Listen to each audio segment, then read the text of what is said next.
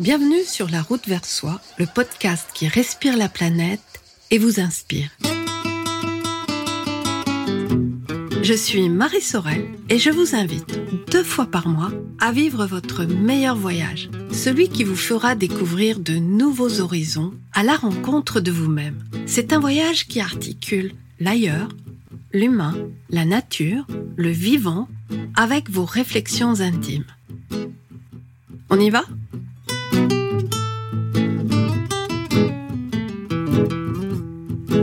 Direction l'Asie avec une étape en Inde. Je vous raconte. Vraiment, ça me fait très très plaisir de vous emmener là-bas, car l'Inde est vraiment un pays euh, de cœur. J'y suis allée euh, à plusieurs reprises. J'ai aussi l'occasion de rester un certain temps sur place et de pouvoir euh, aller voyager un peu aux quatre coins de cet immense pays qui est en fait un sous-continent. Donc je ne peux pas vous dire que je connais l'Inde, c'est vraiment trop grand. Mais j'ai découvert, appris quelques diverses choses qui vraiment m'accompagnent un peu euh, tout le temps. La première fois, j'avais 20 ans.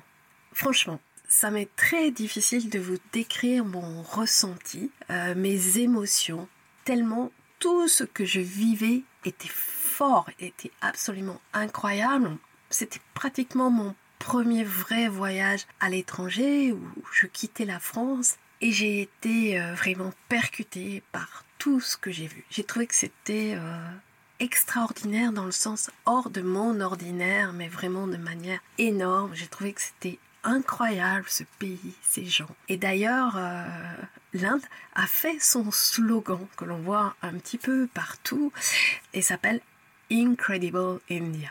Et vraiment, c'est ce que je retiens de l'Inde. Alors c'est un pays, euh, mais vous le savez hein, déjà, de, de contrastes, de multiples cultures, une histoire très ancienne et une histoire euh, multiple, un peu comme toutes les histoires d'un pays, une colonisation encore récente, une croissance infernale, une pauvreté réelle et malheureusement une gouvernance euh, restrictive. Alors je peux dire que j'ai autant aimé que détesté ce pays. J'ai détesté euh, ces tracasseries administratives, sa météo, euh, les problèmes sanitaires, le bruit, la pollution. et j'ai adoré ces cultures, les particularités si étonnantes, les religions, les rites, les gens. et j'ai aussi adoré ce que je ne comprenais pas. Ce qui me reste de, plus fort pour ce pays, c'est euh, assurément beaucoup de tendresse pour les, personnes en général, beaucoup d'étonnement devant les paysages, euh, les monuments anciens, beaucoup d'intérêt pour la culture indienne en général et les arts en particulier. Je ne vais pas vous parler aujourd'hui d'histoire, mais plutôt d'une tradition et d'une tradition euh, d'apprentissage qui m'a un petit peu marqué et qui euh, que l'on retrouve parfois euh, dans nos sociétés occidentales. Alors en Inde, qu'il s'agisse d'apprendre la musique, peinture, la danse, le yoga, le développement spirituel et autres, qui dit apprentissage dit transmission. En Inde, cette transmission de manière traditionnelle est particulière puisqu'elle se fait de maître à élève ou de maître à disciple. Vous me direz, ça se fait aussi ailleurs.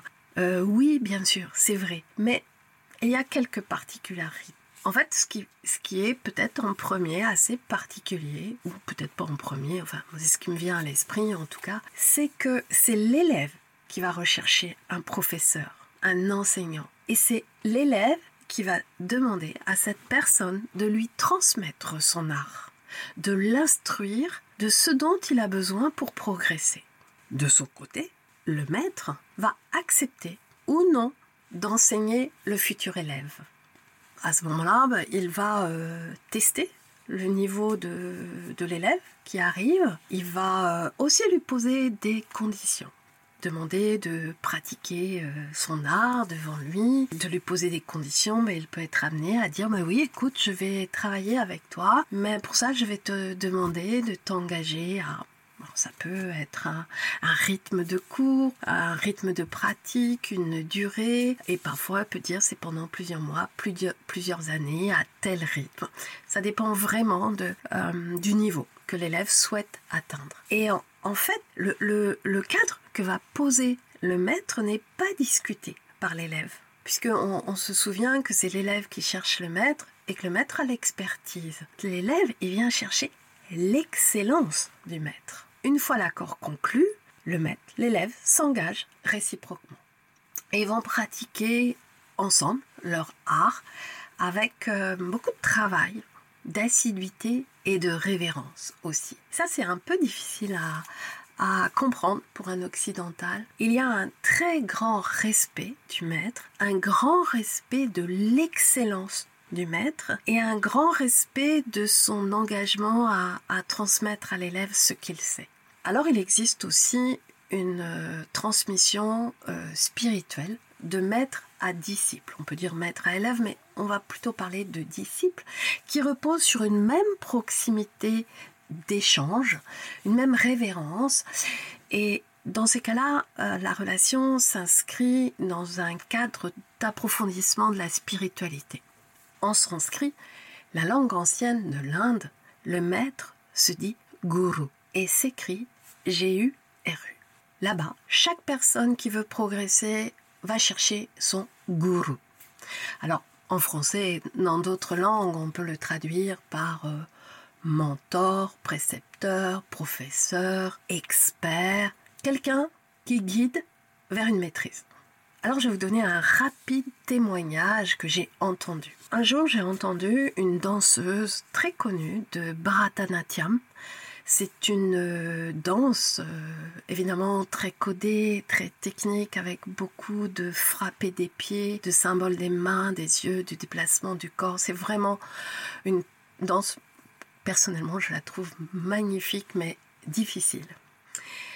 Donc cette danseuse, en parlant de sa pratique, dit, vous savez, si je ne danse pas un jour, c'est pour moi, c'est-à-dire c'est moi qui vais m'en rendre compte. Si je ne danse pas deux jours de suite, c'est mon gourou qui va le savoir. Mais si je ne danse pas trois jours de suite, c'est mon public qui va s'en apercevoir. Et on entend là l'exigence de l'art, de la tradition, de l'enseignement et de la référence au gourou. Alors si on dit que la plus grande récompense pour un maître est de voir un élève, un disciple réussir et le dépasser, on dit aussi que lorsque l'élève est prêt, le maître apparaît.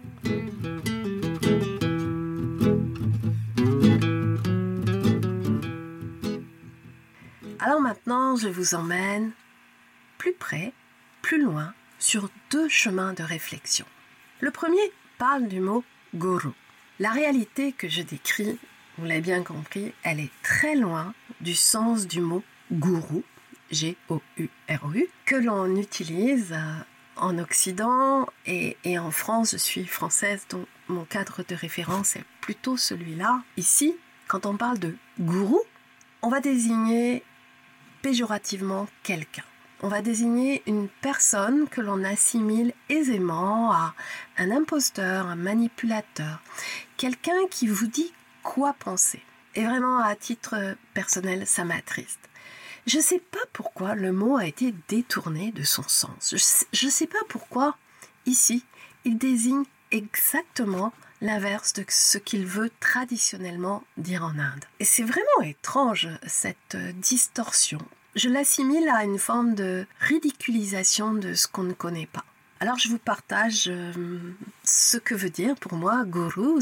C'est vraiment synonyme d'approfondissement, de croissance, de connaissance.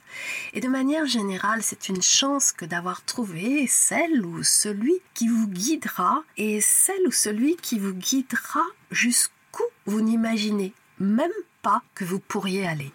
Et si vous avez la chance d'être accompagné par un maître ou si vous avez eu la chance de l'être, est-ce qu'il y a des personnes qui ont particulièrement guidé euh, vos pas? Est-ce que vous vous souvenez d'elles? Est-ce que hum, vous leur rendez hommage Et vous-même, êtes-vous l'accompagnateur de quelqu'un ou de quelqu'une? Avez-vous un savoir à transmettre? Êtes-vous sur un chemin de croissance d'une de vos compétences, capacités? Deuxième chemin de réflexion que je veux vous partager va lui nous rapprocher des mots. On attribue à Albert Camus la phrase suivante. Mal nommer les choses, c'est ajouter au malheur du monde. Qu'il s'agisse de Camus ou de quelqu'un d'autre, cette phrase, pour moi, résonne très très juste et ce depuis longtemps. J'aime les mots. Les mots, vous le savez, véhiculent des idées, des images, des émotions, des symboles et tellement d'autres choses. Et les mots engagent. Ils engagent la personne qui les prononce, tout comme ils vont impacter la personne qui va entendre ces mots. Les mots nous relient les uns aux autres autant qu'ils nous relient à nous-mêmes. Souvenez-vous, les mots ne sont pas neutres. Vos mots ne sont pas neutres. Ils sont très importants. Votre langage fait aussi partie de votre identité. Vos balbutiements, imprécisions, grossièretés, insultes sont votre signature, tout comme vos mots choisis, encouragements, compliments, chansons, poésie. Que vous les murmuriez ou que vous les criez, vos mots vous engagent. Et il est possible en bien nommant les choses, de donner du bonheur et d'ajouter à la beauté du monde. À bientôt les amis. Je suis Marie Sorel, coach pour entrepreneurs. J'ai créé ce podcast pour vous faire voyager et aussi vous encourager à faire dans votre vie le pas d'après.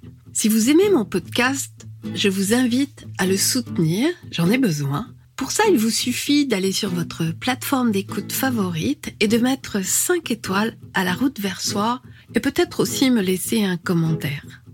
Allez les amis, je vous dis à très vite, ici ou ailleurs. thank you